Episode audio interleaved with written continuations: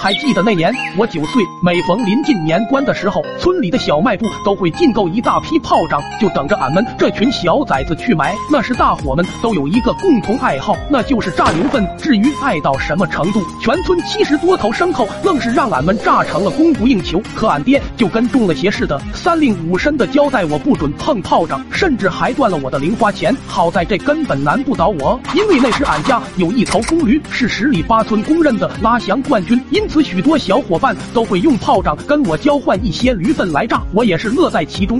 一天，我如往常的去驴窝捡粪，可今天毛驴子的产量明显不佳，憋了半宿就只干出来一小坨。罢了罢了，这油也总比没有强。说罢便用报纸给包了起来，然后揣进口袋，转身走进屋，等待着客户上门。大概过了半小时，院子里就传来了阵阵呼喊声，原来是二叔带着小堂弟来俺家走亲戚了。听见动静的老爹立马就迎了上去。妈呀，这咋没打个招呼就来了？我好去村口迎迎你们呢。说罢，老爹。又连忙将俩人请进屋里，之后老爹俩人坐在屋子里就开始各种嘘寒问暖。突然就对着门外的我大吼一声：“兔崽子，跟个门神似的杵那干啥？还不快来跟你二叔说句话！”听到这，我又支支吾吾的走上前鞠了一躬。然而就在这时，小堂弟突然指着我的口袋问：“哥，你这口袋鼓鼓的，藏了啥好玩的？”我顿时语塞，吞吞吐吐道：“没没没，没啥。”可让我没想到的是，俺这二逼堂弟上来就要掏俺兜，我吓。吓得倒吸一口凉气，死死把口袋捂住。这下把这小子整得更好奇了，